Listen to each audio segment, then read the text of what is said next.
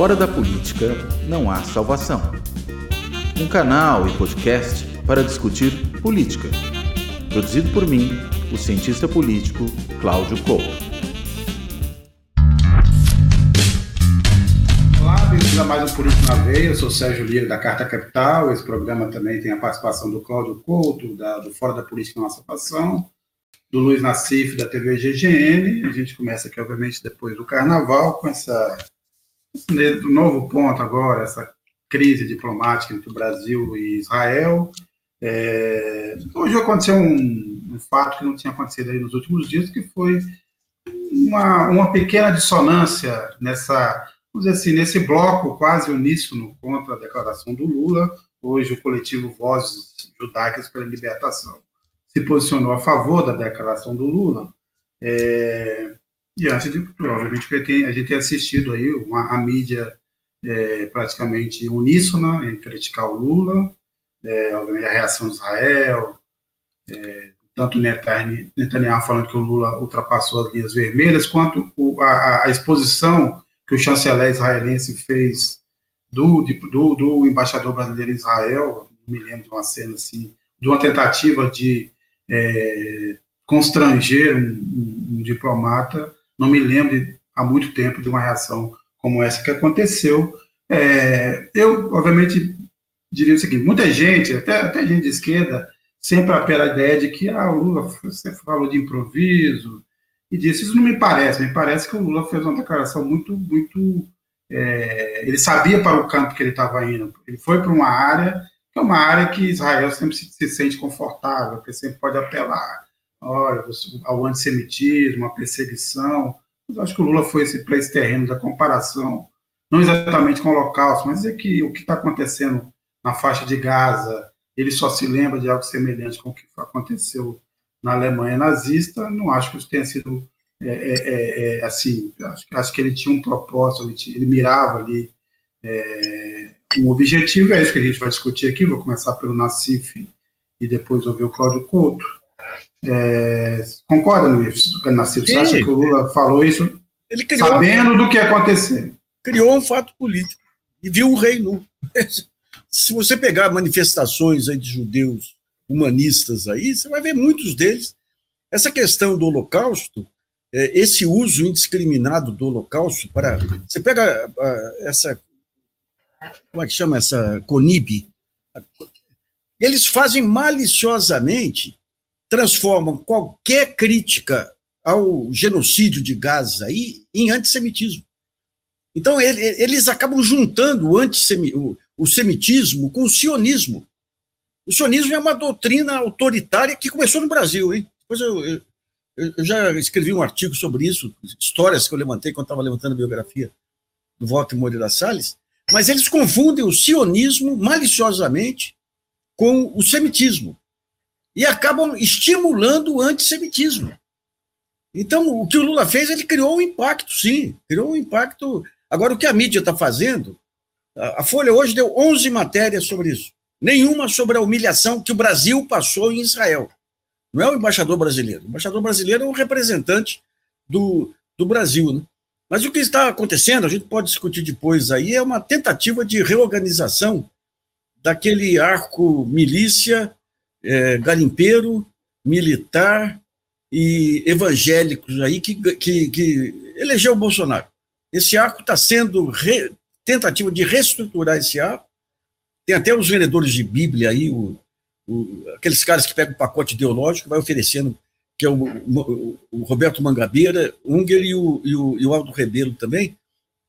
Mas o que está acontecendo, a mídia, esse avanço da mídia em cima da declaração do Lula, os ataques diários ao Alexandre de Moraes, especialmente nos editoriais dos jornais, mostram que, digamos, o, anti, o antipetismo, o antilulismo aí alcançou raias de racionalidade.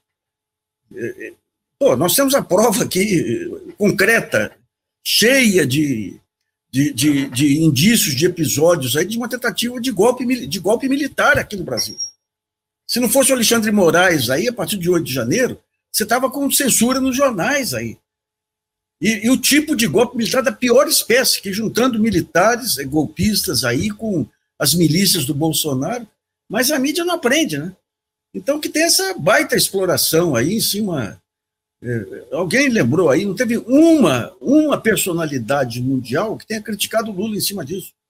Isso é, os outros jornais, você pega, ontem eu estava vendo Financial Times, o Guardian, New York Times, eles mencionam a, a crise diplomática lá, e no pé da matéria eles dão os números de mortes em Gaza. Ou seja, Israel já é, é uma batalha que o Netanyahu conseguiu criar aí três gerações de antissemitismo aí, por, por conta de, da, da, primeira, da, do primeiro genocídio filmado. Agora, o Brasil é impressionante, negócio da mídia, 12 matérias em cima, em cima de, uma, de uma declaração é, do Lula então, é, o que está em jogo aí é, é, é, uma reorganização do arco bolsonarista, sabendo que Bolsonaro hoje é uma figura simbólica apenas aí, em torno do Tarcísio, tentando juntar. Você pega, por exemplo, as manifestações militares em favor do garimpo na Amazônia. É, o, o, o, Aldo Rebelo, que é, virou grande ideólogo militar aí, dizendo que a mineração é uma prova de autoafirmação nacional, como foram os bandeirantes aí no, no, no, início da colonização brasileira. Isso é o Aldo Rebelo. Daí você vai pegar o material, general é, da Amazônia lá é, recusa é, afastar garimpeiros de tal região. Outro general lá tem é, não empresta os aviões da FAB para afastar garimpeiros. O, o Heleno é, legalizou o garimpo em Roraima. Então, digamos, esse, você pega o Valdemar da Costa Neto agora apanhado com a boca na botija com ligações diretas aí com o garimpo desde lá de trás. Ou seja, está se formando um arco aí do, das organizações criminosas, de, de, e a mídia entrando. Eu, eu não sei, o grau de ignorância e o grau de falta de análise de, de cenário aí é terrível, terrível. Ah, e esse eu, eu, só, só para registrar uma coisa que o Nassif falou, que é realmente a cobertura internacional, primeiro, a cobertura da, da, da mídia internacional é olímpica, ou seja, fala da crise, fala do que aconteceu de ambos os lados, mas lembra, não tem realmente até agora nenhum líder mundial apareceu para criticar.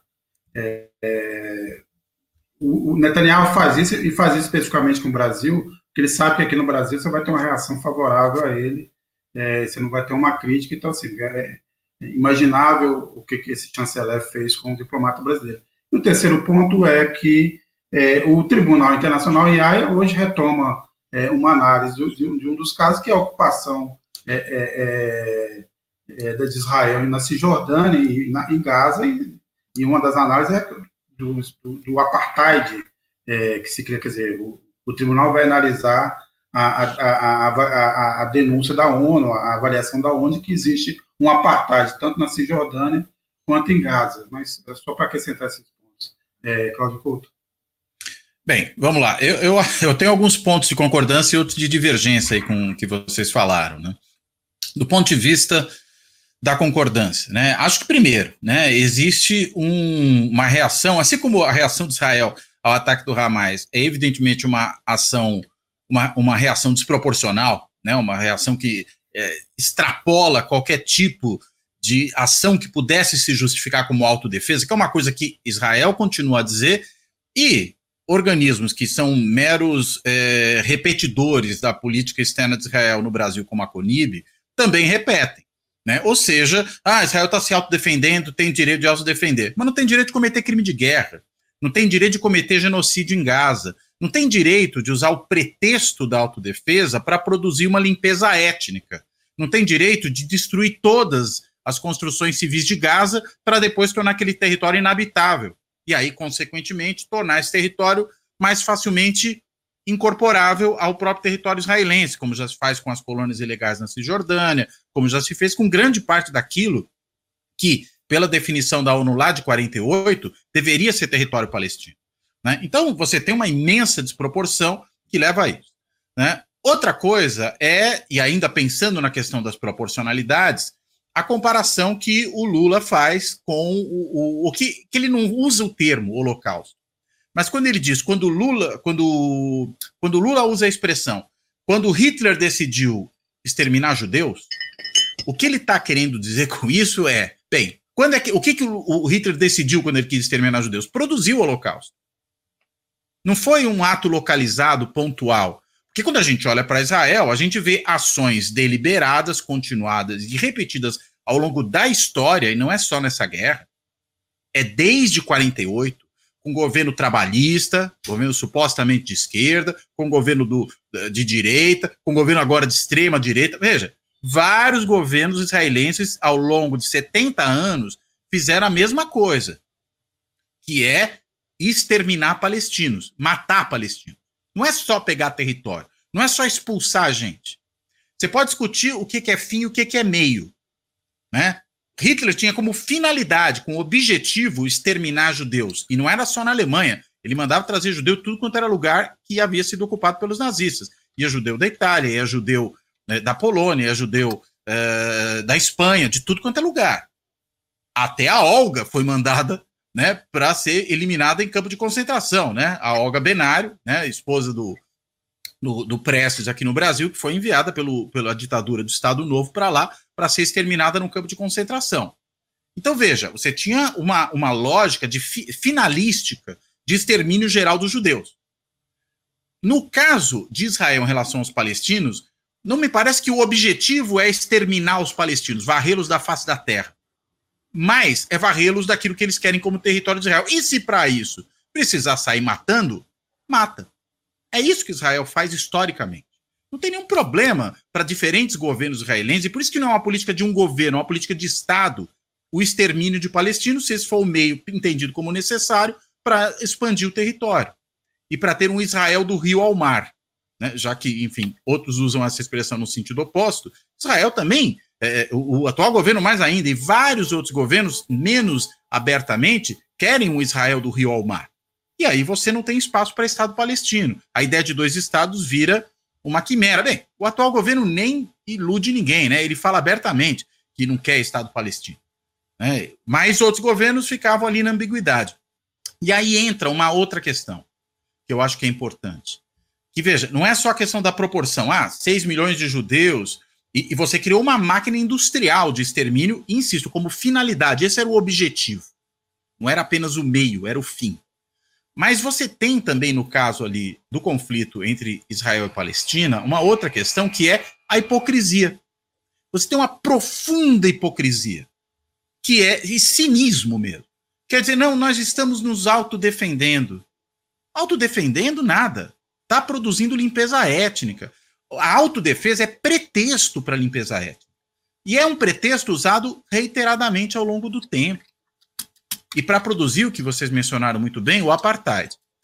Agora, indo para a fala do Lula, é uma fala que está produzindo para ele uma crise diplomática. E mais do que uma crise diplomática, jogou água no moinho da extrema-direita brasileira. Alguém tem alguma dúvida de que esse assunto vai ser um assunto utilizado para inflamar os manifestantes de extrema-direita no dia 25 de fevereiro na Avenida Paulista?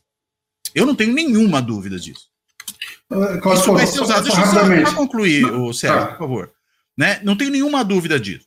E além disso, deu, deu aso aí, aqui é de novo a extrema-direita no Congresso, o Partido Novo, a base bolsonarista do PL e de outros partidos, alguns dizem partidos da base, partidos que estão no governo, mas que têm membros bolsonaristas já tivesse aí um pedido de impeachment andando, que não tem ainda o número de assinaturas, não sei se vai ter algum dia, mas que foi ali encaminhado, vai criar, vai ficar batendo bumbo.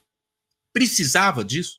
E não me parece que, uh, veja, isso fosse necessário para a ação do Brasil no plano internacional de crítica a essa política genocida, colonialista, de apartheid e de limpeza étnica do Estado de Israel, que, insisto, não é só do governo Netanyahu, é histórica.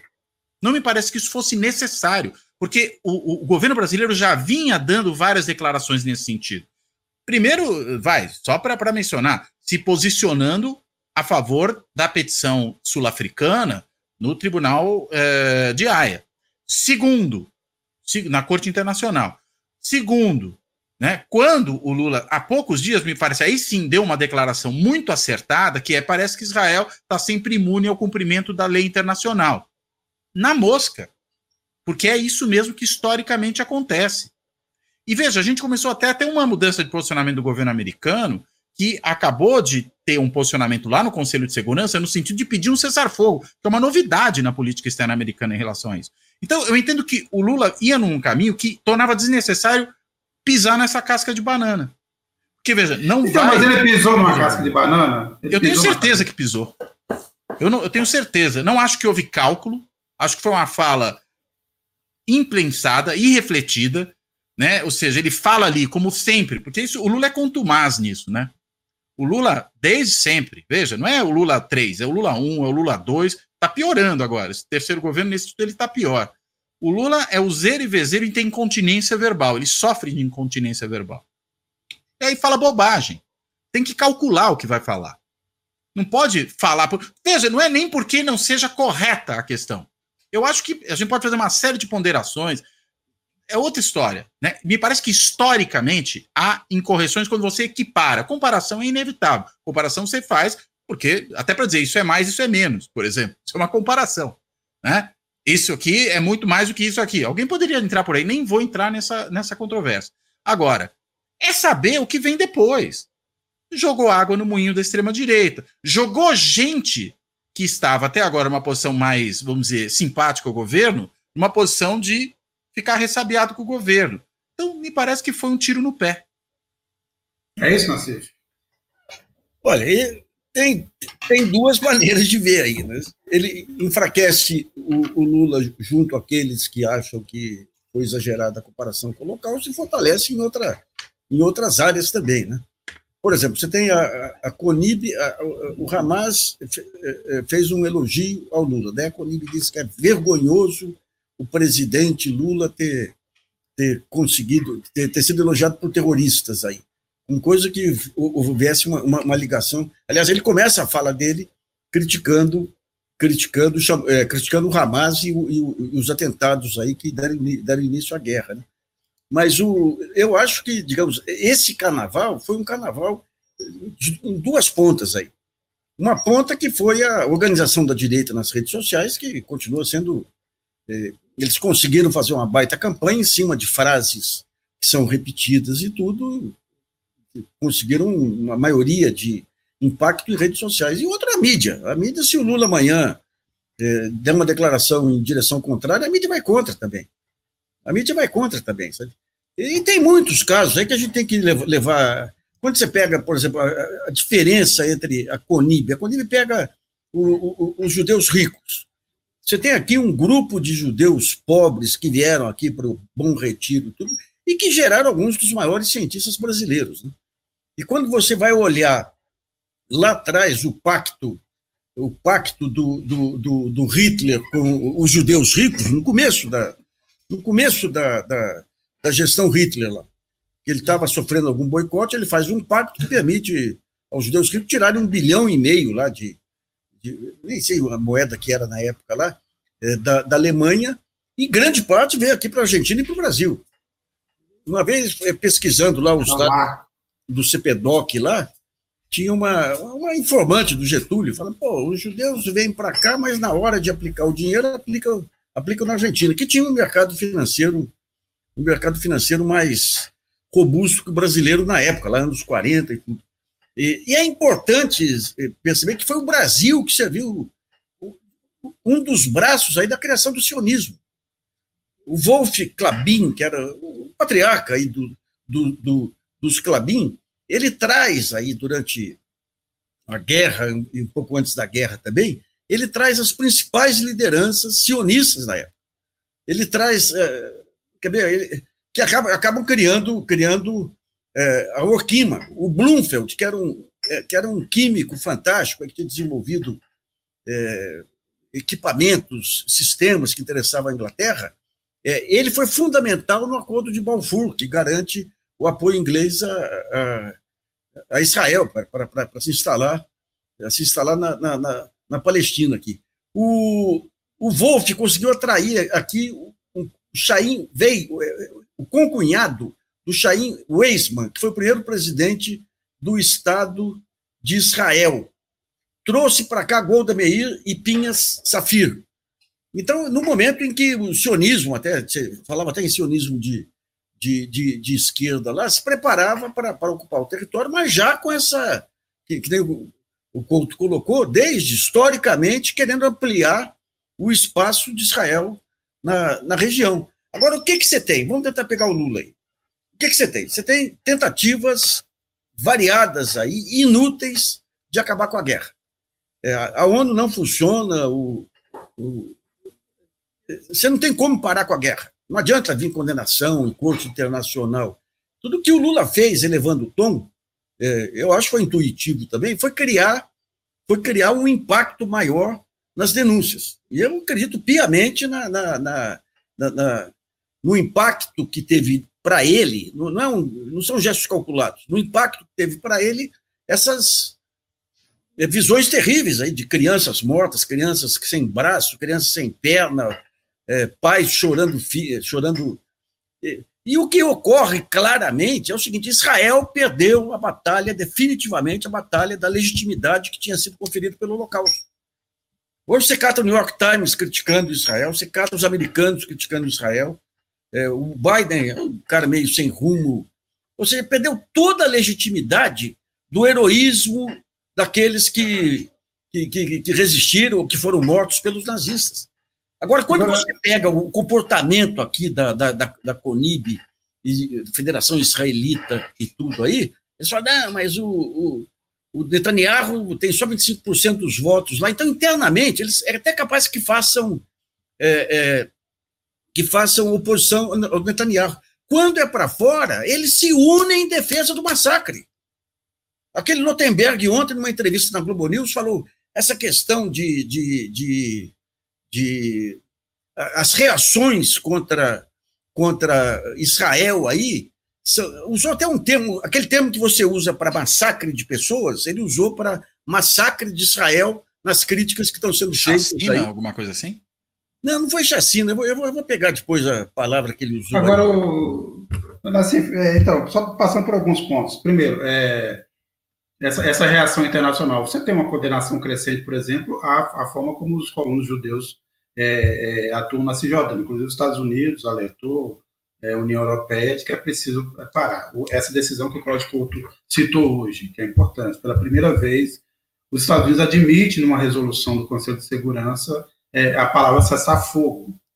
É importante chegar a uma solução é, nesse ponto, até pensando na, na, na, eleição do Biden. Biden não pode chegar à eleição com duas frentes, Ucrânia, na situação que está hoje, perdendo espaço, e, esse, e, essa, e a situação em Israel, que cada dia é mais indefensável. Israel está prometendo. Vamos lembrar que Israel hoje, é, em resposta ao Conselho de Segurança, voltou a bombardear é, pesadamente é, é Gaza. E depois, é, você tem um milhão e meio de palestinos confinados na, na fronteira, em Rafa, na fronteira com o Egito, e ele está prometendo para o dia 10 de março uma operação específica em Gaza, quando começa o um Ramadã. Agora, falando sobre a reação aqui é, é, brasileira ao Lula, também reforçando o que vocês falaram, 83% de reações negativas nas redes sociais, porque é, foi, foi unânime a crítica ao Lula, 90 assinaturas na Câmara é, em favor do impeachment do Lula. A gente sabe que isso não deve progredir, mas é serve para inflamar esse, esse, esse, essa manifestação do dia 25 convocada na Paulista pelo, pelo, é, pelo Bolsonaro. Eu já vou é, levantar uma outra questão, uma outra pergunta, mas eu quero ler aqui vários comentários que a gente tem recebido aqui. O, o Roberto Anderson. A reação excessiva e espetaculosa de Israel ao Lula só irá lançar mais luz sobre atrocidades cometidas por aquele país em Gaza o Bartolomeu Kiduti. Nunca o presidente deve pedir desculpa. Falar a verdade não é crime. É, a Ivone Assali, bolsonarismo, o bolsonarismo namora o sionismo porque são iguais. A Tatiana Nascimento. Só acho que o timing foi um pouquinho desfavorável. A declaração de Lula não poderia ajudar o Bolsonaro no ato do dia 25. Fora isso, acho perfeito. O, o Claudio Couto já comentou sobre isso. É. O, Sala, o Sala 3, já morreu gente demais, massacrada sob escombros relações comerciais prosseguem normalmente, como se nada tivesse acontecido. Aí a pergunta que eu falo é o seguinte: é, esta crise chegou no seu auge agora com, com a convocação do embaixador brasileiro de volta e com a reprimenda feita ao embaixador israelense no Brasil, ou ainda há uma possibilidade de escalada, Cláudio Couto? Olha, eu acho que ainda há possibilidade de escalada, mas eu não creio que ela é grande. Eu acho que ela é uma possibilidade pequena, né? Acho que a gente muito provavelmente está no, no, no, ápice disso. É capaz que Israel também chame seu embaixador de volta. Não, não sei se, ultrapassa muito, muito isso. Acho que não há interesse recíproco aí de rompimento de relações, embora é bom lembrar que já houve rompimento de relações, por exemplo, aqui na América Latina com a Bolívia, e houve, inclusive, uma, uma menção do Petro, há um tempo atrás, presidente da Colômbia, no sentido de que, se fosse o caso, romperia relações com Israel. Então já houve, pelo menos, a verbalização dessa ameaça. Então, não seria necessariamente algo completamente fora de, de cogitação. Acho que é uma coisa que pode eventualmente vir a acontecer. E acho que esse, até a expressão né, que gente no Itamaraty usou, o circo que Israel promoveu, né, fez lá o, o embaixador brasileiro ajoelhar no milho, né, levou lá para o Museu do Holocausto, como se ele não soubesse do que se tratava, ou a gente não soubesse também. Né, aquilo foi um ritual de humilhação, não do, só do embaixador, mas né, foi dito aí, acho que o Nassif falou, do país né, uma tentativa de humilhar o país. É, é vamos dizer, é a, a, a, a, forma cênica né, daquilo que foi a frase do anão diplomático, que um outro ministro do, do Bolsonaro, não, a, confusão não é à toa, do Netanyahu, né, fez numa outra ocasião em que houve também uma posição crítica do Brasil a essas ações é, de Israel contra a Palestina. Agora, é, eu acho que ao fazer isso, Israel também deu um tiro no pé. Porque, na realidade, é, se tivesse feito todo esse protesto dentro ali do que o protocolo diplomático pede, é, daria menos espaço para o próprio Brasil reagir. Ao agir dessa maneira, deu espaço para o Brasil reagir e, de alguma forma, tornou é, improvável e até, eu diria, impossível nesse momento qualquer é, consideração que o presidente Lula poderia fazer, no sentido de falar: olha, é, eu quero explicar melhor o que eu disse, algo desse, mesmo que ele não viesse a pedir desculpas. Então não é impossível. E ainda tornar o presidente persona não grata. Olha que interessante, né?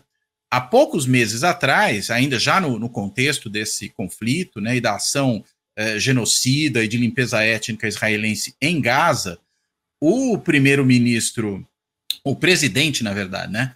Da, é que ele já foi primeiro-ministro também, né? Da Turquia, o Erdogan, ele falou que aquilo que os israelenses estavam fazendo, né, era comparável ao Holocausto. Ele disse isso. Erdogan não se tornou persona não grata em Israel. Não se tornou. Né? E aí o que, que acontece? Você, qual foi a ação de Israel? Foi chamar de volta seus embaixadores que nem estavam mais na Turquia, porque logo depois do episódio ali da, do Hamas, né, do ataque do Hamas, Israel achou melhor, por segurança, pedir que esses, esses diplomatas voltassem né, para Israel, porque não era seguro que eles ficassem na Turquia no entendimento ali das autoridades israelenses. Mas aí formalizou uma, uma chamada de volta do, dos embaixadores naquele momento, mas não rompeu relações diplomáticas, nem transformou o Erdogan em persona não grata. Agora, claro, a Turquia é um país próximo de Israel, é né, um país fronteiriço com a Síria, né, um país que está ali no Mediterrâneo, né, enfim, é o Oriente Próximo, né, como alguns chamam, não dá para dizer exatamente que é Oriente Médio, não, não, não é isso, mas tem ali uma, uma importância geopolítica grande na região do Oriente Médio. O Brasil está do outro lado do Atlântico e não é um país eh, que tenha eh, muito peso nesse tipo de geopolítica. Por razões históricas e por razões geográficas também, a gente poderia assim dizer. Então, o custo para Israel de escalar mais isso com o Brasil é muito menor. Mas me parece que Israel também pisou numa própria casca de banana ao produzir essa tentativa de humilhação. Melhorou a posição brasileira nesse caso. Agora, é, é interessante, né? Porque a gente está tá vendo uma discussão imensa de grande parte da própria imprensa sobre a fala do Lula. E, de certa forma, se esquece de falar do que Israel está perpetrando em Gaza. Isso é o mais importante. Fala do Lula me parece uma fala equivocada historicamente e estrategicamente pelas razões que eu já apontei. Historicamente, do ponto de vista de o que, que, são exatamente as duas coisas, acho que elas são diferentes, já expliquei aqui porque uma coisa é meio, outra coisa é fim. E, e, claro, a diferença de escala, que sempre precisa ser considerada, porque realmente há uma diferença de escala importante.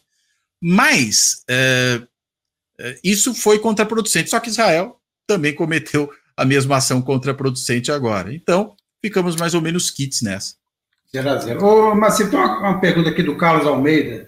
O que acham que acontecerá se o embaixador de Israel subir no palanque de Bolsonaro no dia 25? Lembrando que nessa, nessa, nessa crise toda, o bolsonarismo aproveitou para convidar o embaixador de Israel é, a subir no palanque. O embaixador de Israel, que em outros momentos já se meteu é, demais na política brasileira, por exemplo, a participar de reuniões com a oposição logo no início dessa, é, do conflito e a, e a dar declarações é, é, é muito a, além do que um, um, um, embaixador poderia dar em relação ao governo brasileiro. Mas o que, você acha que aconteceria? Se, um, você acha que ele vai aceitar? Dois, se ele aparecer, o que, que o Brasil deve fazer? É possível. Quando você pega Netanyahu, ele é um aliado histórico do Bolsonaro. Se você pega, digamos, grande parte aqui do, do digamos, dos judeus é, mais ricos aqui, são bolsonaristas. A hebraica é bolsonarista. O Lotenberg deu 22 mil para a campanha do, do, do, do Bolsonaro. E, e, o Netanyahu, assim como aquele do, do Zelensky lá, ele gosta de criar, de criar fatos políticos. Se você pega hoje, eu estava fazendo um levantamento aqui da balança comercial brasileira com Israel, é irrelevante. Isso, o Brasil exporta para Israel 755 milhões de, de dólares, é 0,22% das exportações brasileiras. Israel é o 53 país é, que recebe exportações brasileiras. As importações de Israel são 1 bilhão e 300 milhões. É 0,55% das importações brasileiras. Mas a maior parte são sistemas de segurança aí para as Forças Armadas. E daí nós entramos num outro ponto relevante, aí que foi levantado. De vez em quando vem até um software para né, monitorar é. opositores. Então, é esse software para monitorar opositores, o, o, o... E alguns jornalistas, o Nassif deve estar na lista. Ah, tá. Espero que sim, espero que sim. Não Pô, se não tiver é uma decepção. Pô, como é que foram esquecer de mim, né? Uma decepção. Mas é, o servidor desse sistema está, está em Israel. É inacreditável. É, olha, eu vou te falar, esse sistema de inteligência, de operações psicológicas da, da do, do, do, Exército, outro dia eu publiquei o um manual de operações psicológicas. Aliás, o responsável pelas operações psicológicas desmaiou quando a Polícia Federal apareceu lá.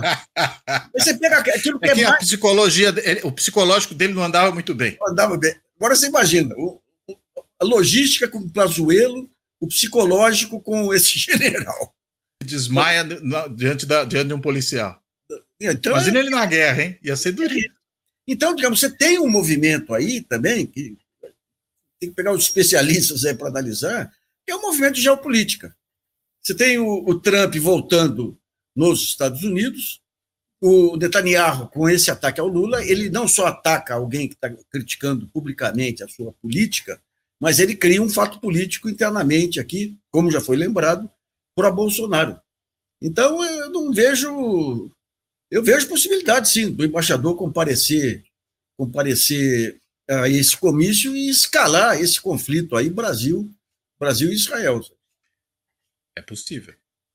Agora, bem, lembra, vocês lembraram do psicológico, do Pazuello, mas precisa lembrar também que os caras gravaram a reunião da golpista. Tem essa. É o único não, lugar, é, é o único gente, lugar do gente... mundo onde os conspiradores produzem própria prova contra eles mesmos. Mas o general Bolsonaro... as recomprar as joias lá, se fotografou e deixou isso. o Wi-Fi da, da loja no seu celular. Isso. Não, e mais do que isso ainda, né? É gente que, além de tudo, se considerava, segundo o Bolsonaro disse na reunião, com inteligência acima da média. É isso aí. Primeiro se colocar. Média do quê, né? Talvez do canil do Planalto, alguma coisa assim. Não, mas é facilitar demais a vida do, do Alexandre de Moraes, pelo amor de Deus. Ô, Couto, ô, Couto, eu lembro. Quando, eu, eu, eu não queria ofender os cães do Planalto, mas vamos lá. Eu lembro lá atrás, quando o Figueiredo foi lançado candidato, que o MDB queria lançar o Euler Bentes, que o, que o Gaspari vendeu, vendeu a ideia do o, o Figueiredo como grande intelectual, tríplice coroado e um grande intelectual especialista em matemática. Não, é, é. isso, é isso. Gaspar aí, continua escrevendo também. Eu, eu tenho cada vez mais dificuldade de entender o que ele escreve. Eu preciso de alguém para traduzir eu assim, nunca sei onde é que ele quer chegar. Não sei se você tem a mesma impressão. O que eu soube outro dia é que a Malha Luci rompeu relações com ele, porque passou para ele todos os arquivos do Geisel e, e não cumpriu com o combinado lá. Eu tenho a impressão que foi aquela informação relevante, aliás, que o, que o Geisel ordenou a morte aí, seletiva, seletiva de opositores do regime. Né? Agora, a gente está. Bem, quarta-feira, tudo indica, o Anthony Blinken vai estar no, no Brasil, numa reunião com o Lula. Você acha, um, você acha que esse tema necessariamente vai, vai integrar essa conversa ou não? O Blinken está vindo aí por outras razões. Não, eu, veja, a vinda do Blink já estava agendada. Sim. Mas, mas vai, isso, isso vai acabar é, atropelando a agenda? Não, não creio. É, talvez seja um ponto a mais da agenda, né? Talvez seja um ponto a mais. E também tem uma coisa, né, que a gente precisa considerar. É, me parece que era meio inescapável que, de alguma forma, esse assunto estivesse na conversa. Né? A questão Israel, Brasil, enfim, está no Conselho de Segurança da ONU nesse momento, fez aquela proposta que os Estados Unidos vetaram, tem ativamente se posicionado em relação à situação dali. Eles tratariam desse assunto, ainda que não como assunto central dessa conversa, né, provavelmente tratariam dele também. Agora, enfim, me parece que vai entrar do mesmo jeito. Né? Não, não creio que não seja um assunto centrado, mas acho que há outras questões que talvez sejam mais importantes, inclusive em função do risco que o mundo corre, né, do Trump voltar à presidência nos Estados Unidos, né? E imagino que o Blinken, né, membro de um governo Biden, ele evidentemente tem compartilha dessa preocupação e sabe que o governo brasileiro certamente também tem essa preocupação e deverá tratar desse tipo de coisa, né? Além, claro, da situação da própria região, né? A gente ainda tem ali uma situação que ficou em aberto, né, da relação da Venezuela é, com a Guiana. A gente não sabe exatamente até onde isso vai, né, se é que vai para algum lugar. Né? A gente tem um governo de extrema direita aqui no nosso vizinho, um pouquinho mais ao sul, né, a Argentina. Também não sabemos exatamente quais serão as consequências disso no futuro próximo. Acho que há uma longa pauta né, que pode ser tratada. Não, não sei exatamente o que, que eles tratarão, mas entendo que a situação ali na, na, na Palestina seja talvez, se tanto, um assunto mais lateral dessa discussão do que outros mais diretamente relacionados aos interesses comuns entre Brasil e Estados Unidos. É, no caso da Venezuela, Venezuela além da disputa com a, com a Guiana, tem é, as, as, as, últimas ações do Maduro que anularam o acordo que tinha sido Sim, feito né? e que o Brasil é, participou e que os Estados Unidos tinham aceitado. Né? É a perseguição Sim. aos opositores, né? É, a gente tem que reconhecer, a Venezuela é uma ditadura, né? Não é outro tipo de regime. Uh, e o Brasil sempre tem, né, nos governos do PT, aquela posição muito ambivalente de se posicionar contra a Venezuela. É engraçado, né? Porque mesmo em relação a esses casos, houve um grande silêncio né, da diplomacia brasileira e do próprio governo brasileiro. E é óbvio que o Brasil tem interesse no que pode decorrer disso, né, que é um risco não só do, do recrudescimento do autoritarismo na Venezuela, mas também de, eventualmente, uma instabilidade regional, a depender do, das consequências que isso vai trazer para a própria política interna da Venezuela no futuro próximo. Acho que o Brasil, enfim, poderia ter tido uma postura um pouco mais é, clara com relação a isso. Não precisa, evidentemente, interferir, mas podia manifestar, por exemplo, preocupação, que é uma forma diplomática, às vezes, você dizer que acha estranha aquela decisão. O Brasil manifesta preocupação com essa decisão, coisas desse tipo. É. Aliás, é, isso tem sido explorado, inclusive, pelos defensores é, pela comunidade é, é, é, judaica e pelos defensores da posição de Israel, que a Lula não, só olha para Israel e não olha, não olha para Venezuela. É sempre a mesma história, é a Venezuela. E também não olha para a situação da Ucrânia, mas a situação da Ucrânia nessa altura independe também de qualquer posição. Está claro que sem dinheiro dos Estados Unidos, sem dinheiro da, da União Europeia, vai acontecer o que está acontecendo, que é um avanço, depois de meses de estagnação no campo, no, no terreno da guerra é, na Ucrânia, a invasão russa na Ucrânia, que a Rússia conseguir recuperar terreno, como está acontecendo nesse momento. Está faltando Exato. já bala, é, munição. Me, me, parece que quando a gente fala dos canais oficiais da diplomacia brasileira, é, o posicionamento do Brasil nesses casos tem sido, de um modo geral, positivo. Quando a gente fala das falas presidenciais, é que eu acho que vem o problema. Né? Porque, enfim, o, o Lula é, de certa maneira, um grande ativo né, na política internacional, a gente já falou disso aqui né, percebido como uma liderança importante, foi recebido com festa na, na, sua eleição por terceiro mandato, e acho que justificadamente, ainda mais depois do inferno pelo qual nós passamos por quatro anos. Agora, uh, ele não é, a despeito do seu grande carisma, dessa, o que muita gente chama de uma grande capacidade de comunicação, ele não é exatamente um indivíduo habilidoso com as palavras.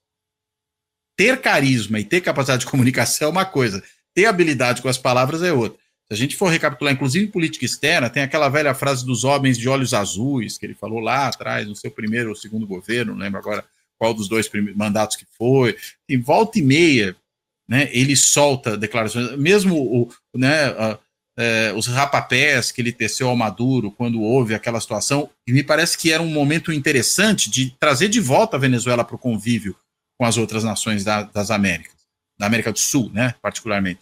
Mas não precisava também fazer tanto rapapé, né, que gerou inclusive um mal-estar com outros presidentes, inclusive presidentes de esquerda da América do Sul, caso do Petro e caso também do Boric, uh, mas, uh, de novo, né, no improviso, na, na, na, na fala de, de, chamada intuitiva, o Lula se atrapalha. Então, eu acho que é, é, é, realmente preciso que ele talvez se convença disso, não sei se vai se convencer essa altura da vida, mas que às vezes ele precisa ter um pouco mais de cuidado quando resolve falar de improviso. Mas acho que é um pouco, agora eu se consagro, né? E aí a coisa complica. Agora, você acha que, como alguns jornalistas levantaram, há uma uma dissonância entre Celso Amorim e o Mauro Vieira, uma diferença de, de visão, não? Olha, é difícil você pegar as informações aí, porque, é, é, digamos, o culto do mal-estar é, é, é permanente na cobertura da, da, mídia aí, né? Você pega colunistas aí, tem mal-estar no Exército, qualquer coisa, mal-estar no Itamaraty. Então, digamos, num primeiro momento, talvez o fato de criar um, criar um incidente diplomático possa ter, ter afetado lá o, é, o Itamaraty. Né? Mas, digamos, é, com a reação de Israel, você tem hoje uma, uma, uma coesão em torno de. Agora, o Sérgio Amorim, é aquele negócio, ele faz parte de uma linha, fazia também o falecido. Como é que chama, gente? O, o, o outro diplomata que faleceu agora. Quem?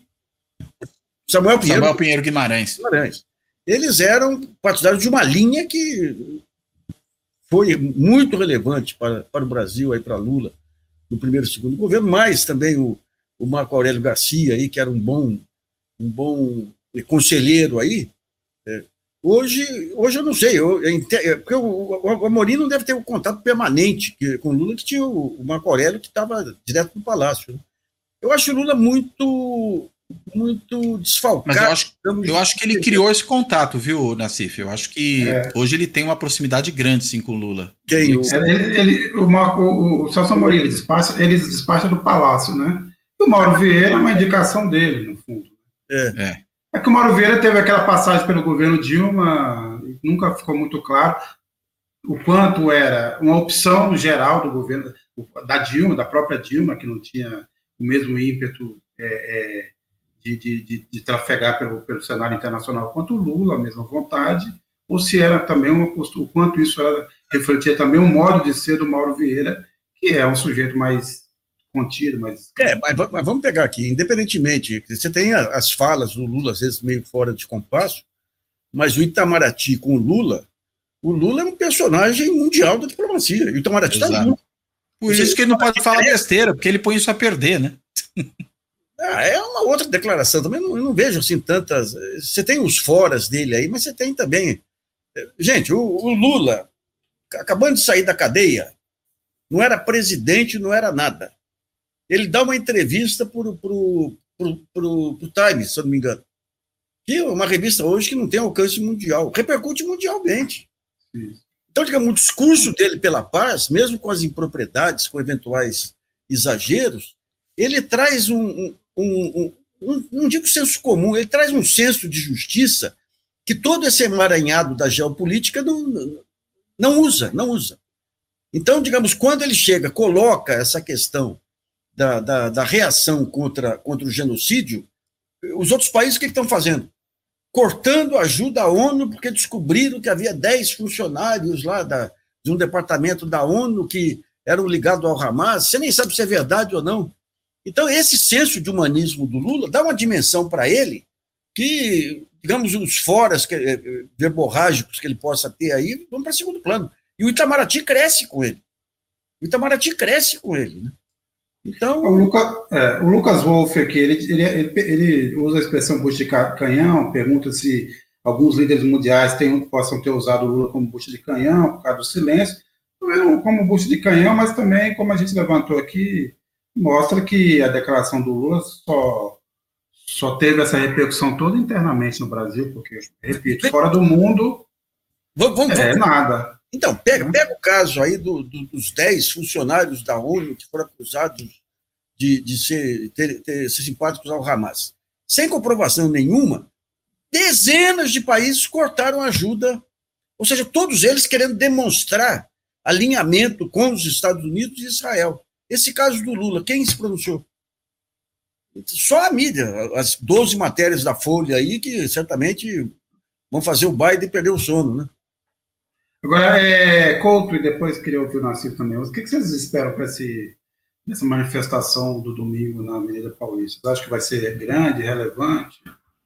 Olha, eu acho que vai ser relevante sim, pelo que, pelo que a gente tem visto da repercussão, primeiro, né, que já tem sido medida aí por alguns desses é, institutos que acompanham a repercussão nas redes, pelo que tem sido visto na repercussão das redes, né, por uma convocação muito massiva que vários da base bolsonarista têm feito, né, mais ainda agora, eu acho, por causa desse episódio que a gente discutia, que acho que ele atiçou muitos desses bolsonaristas da extrema-direita, mesmo não tendo nenhuma relação direta com o caso, o fato é, é um assunto para quem vive de guerra cultural, quem vive desse tipo de agito. E aí, né, dá ânimo para esse pessoal se mobilizar. Né? E porque, inclusive, foi convocado diretamente pelo próprio Bolsonaro. Né? Tem o vídeo lá do Bolsonaro chamando. Então, eu acho que sim. Eu acho que deve ser um, um evento de uma dimensão grande. Eu apostaria hoje que tende a ser maior do que aquele último evento, aquele de novembro do ano passado. Não foi o último que os bolsonaristas tentaram fazer ou fizeram, mas foi o último um pouco mais significativo. Aquele em, em desagrava ao sujeito lá que morreu na Papuda, né, de ataque súbito que estava preso e que teve ali mais de duas dezenas de milhares de pessoas na Paulista, pelo que se pôde medir na época, eu apostaria num evento maior do que aquele. Né? Agora, honestamente, isso vai mudar o curso da, dos acontecimentos no que se refere à investigação e aos processos com respeito ao Bolsonaro e, e Caterva? Nada. Nada. Eles vão produzir a foto, como o Bolsonaro falou, eles vão fazer barulho. Agora, a caravana, os cães vão ladrar e a caravana vai passar, a caravana do Xandão, né? E aí, consequentemente, esses caras, né, vão se ver com a justiça mais em breve. Inclusive, né, a gente tem aí as prováveis oitivas desses sujeitos na quinta e na sexta-feira, né, que acho que vai ser uma oitiva talvez meio silenciosa em muitos casos, né, porque vários ali já disseram que permanecerão calados, embora eu acho que tem um negócio ali que eu gostaria de saber o que, que vai sair, porque o Anderson Torres disse que falará, Precisa ver se ele não está afim de falar mais do que falou anteriormente, né? Porque a coisa está fechando, o cerco está fechando, né? Num lado tem minuta do golpe, no outro lado tem justificativa do estado de sítio, as coisas começam a se encaixar demais, né? Uh, tem muita evidência, inclusive contra ele próprio. Né? Ele é o único que já anunciou de antemão que pretende falar. Né? Se ele realmente fizer, talvez a gente tenha um acontecimento e tiver algum tipo de informação que venha disso, algum tipo de acontecimento que repercuta na mobilização do dia 25. Né? Vejamos, mas eu, eu apostaria hoje numa manifestação de relevância. Não, eu acho também. Tem, é revanche dos bolsonaristas anônimos aí contra a ofensiva do, a ofensiva do, do, do Alexandre Moraes, né? Mas, mais uma vez, eu concordo com o Conde, aí, você, os caras são bons de, de rede social, eventualmente de, de de manifestação de rua, mas institucionalmente não. Né? Agora, só um outro ponto. O Lula, com essa tática de sobrevivência dele, que está tá indo bem, eu estava vendo ontem os, o, o, percentual de aprovação de projetos que vão para a Câmara lá é, é, superior ao do Lula 1. Ou seja, o Lira está cumprindo com o seu, o seu trato. Né? Mas todas essas é, concessões que o Lula está ou sendo obrigado a fazer, ou talvez sendo é, em relação ao mercado, em relação, em relação a, a, a ao centrão e tudo, estão tá, tá corroendo a popularidade dele junto à base dele, mas terrivelmente. Terrivelmente. Eu não sei se hoje o Lula, se fizesse uma, uma convocação para uma manifestação, se teria mais gente que o Bolsonaro. Pode ter pessoas contra o Bolsonaro. Mas o Lula ele tem que tomar cuidado aí, ou ele rapidamente levanta uma bandeira, uma bandeira mesmo, um projeto de país aí que ele não tem.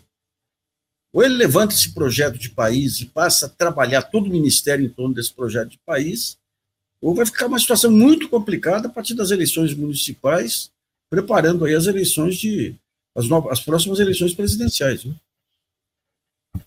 É, o, Celso Amorim acabou de dar uma declaração dizendo que a, a, declaração do Lula sacudiu o mundo e pode ajudar a resolver a guerra. Realmente o Celso Amorim entrando aí nessa uma tentativa agora do governo de criar, de criar alguma versão diante do, dessa, dessa quase é, é, falta completa de, de, de, um outro lado. Ou, embora também o Celso Amorim esteja um pouco no papel dele, que é defender o Lula, mas queria te ouvir. Claro. Não, acho que é isso, né? E cá entre nós, não balançou o mundo, né? Até a, a menção que o Nassif fez logo no começo do programa hoje, a, ao fato de que os jornais, aí, grandes jornais do mundo, tiveram uma postura meio olímpica com respeito ao caso, mostra que não chegou a balançar. Chamou atenção, que é um, um, um fato da política internacional, mas balançar o mundo, acho que, enfim, é isso aí que você falou. O Celso Amorim está tentando valorizar um pouco o chefe, né? É disso que se trata, e a gente sabe que ele, enfim, está é, tá presente de forma central, acabamos de falar disso agora há pouco, né, nessa política externa do governo, e é natural que ele assuma esse tipo de posição. Né, isso não, não chega a causar, a causar estranhamento. É, agora, é, eu acho que me, me permita até falar de uma outra coisa, né, já que falou de balançar o mundo. Acho que esse episódio todo também está chamando a atenção para uma outra questão que acho que precisa ser muito mencionada, que é o fato de que se invoca sempre, quando se faz crítica a Israel, se não sempre com muita frequência, não só o governo de Israel faz isso, mas muita gente da comunidade judaica no Brasil e em outros países faz isso, como se qualquer crítica a Israel e a sua política externa, a sua política para a Palestina em particular, fosse uma crítica antissemita. Inclusive falaram que a fala do. Vi gente aí falando, ah, a fala do Lula foi antissemita. Ela não foi antissemita. Eu entendo que ela foi uma fala equivocada. Do ponto de vista. Vou insistir, mais uma vez, deve ser a oitava vez que eu falo isso hoje. Da comparação histórica e da estratégia. Isso é outra história. Agora, antissemita, não foi. Não tem nada. O antissemitismo é um argumento que está sendo muito banalizado. Né? E aí qualquer coisa vira antissemitismo. E aí o antissemitismo real parece que né, esse passa ao largo. Né? Eu acho e, que, que tá, e, e, e, como já foi ressaltado aqui, está em alta no mundo. Está né? Tá em alta, de fato. E eu acho que tem a ver, evidentemente, com a postura de Israel, porque Israel vai produzindo uma antipatia.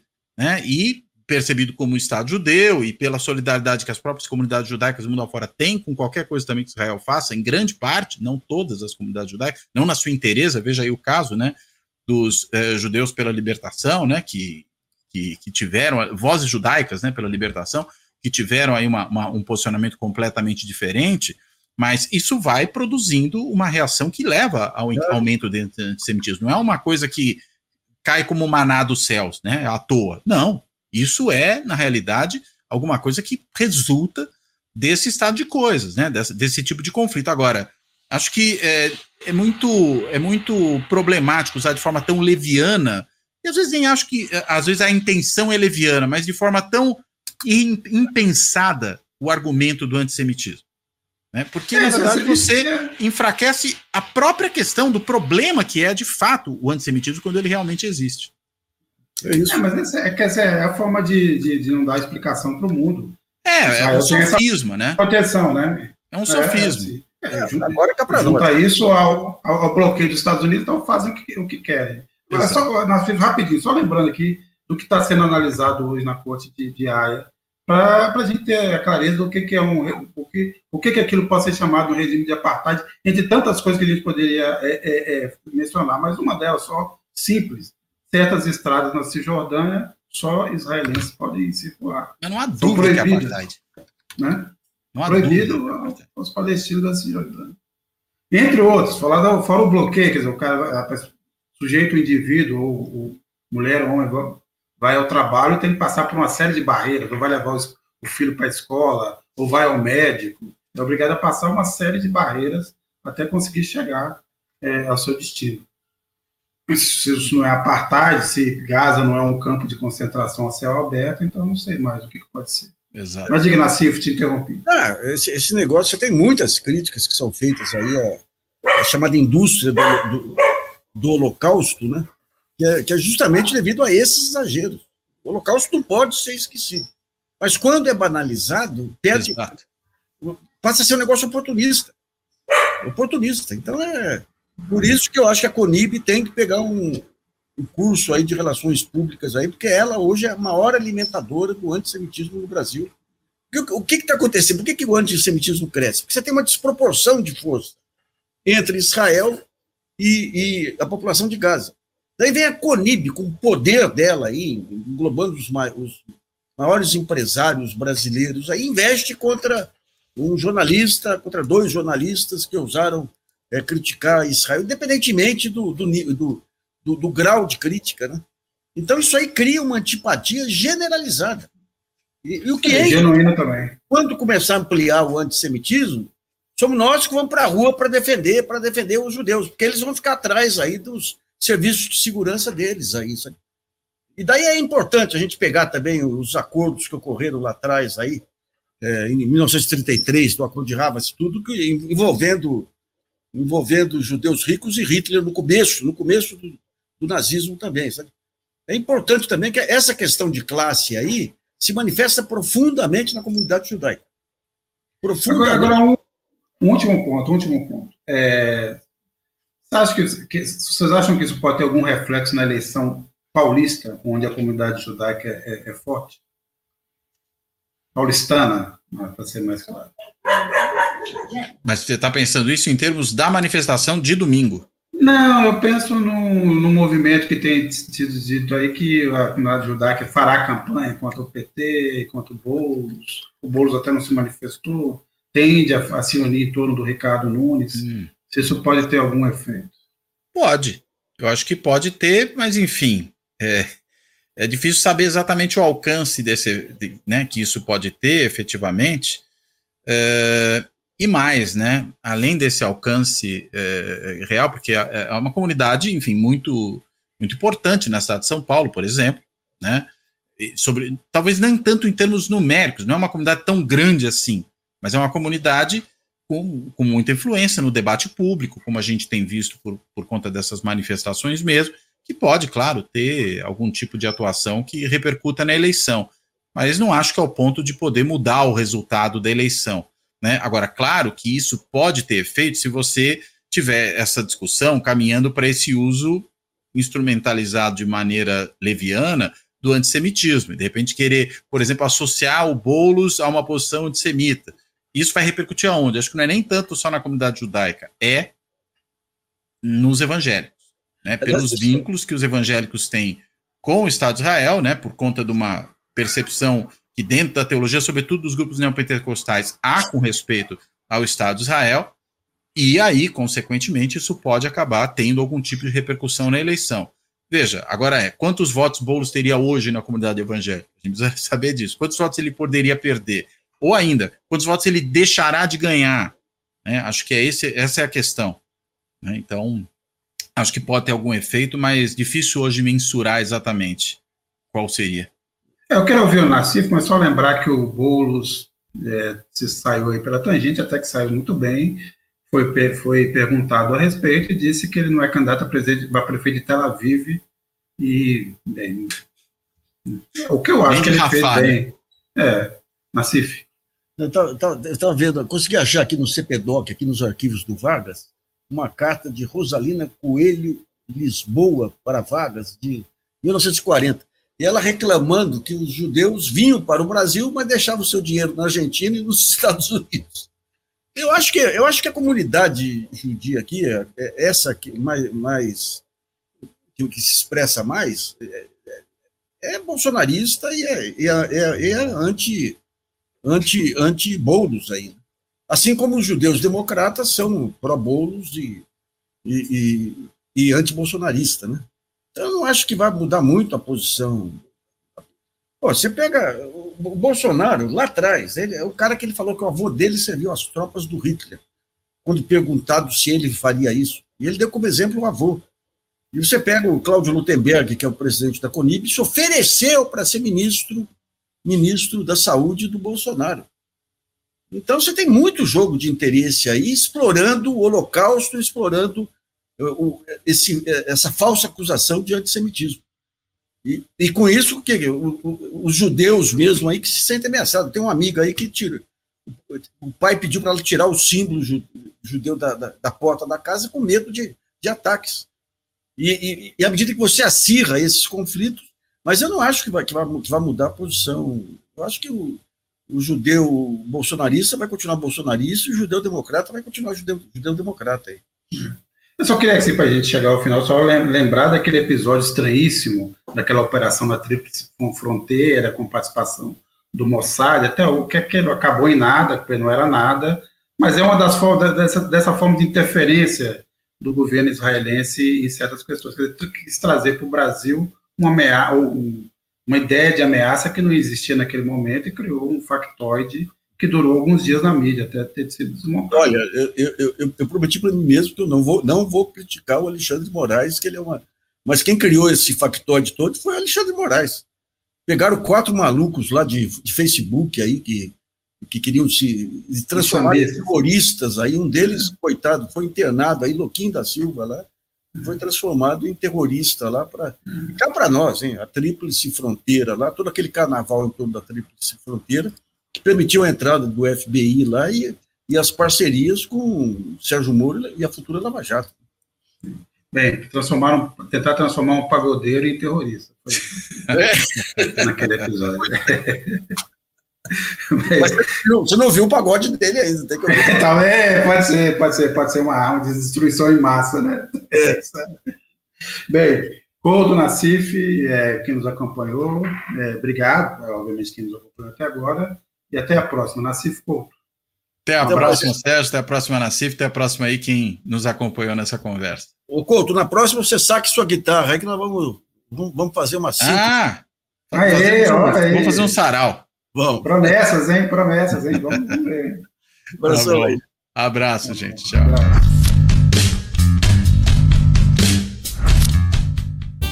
Fora da política não há salvação. Um canal e podcast para discutir política. Produzido por mim, o cientista político Cláudio Couto.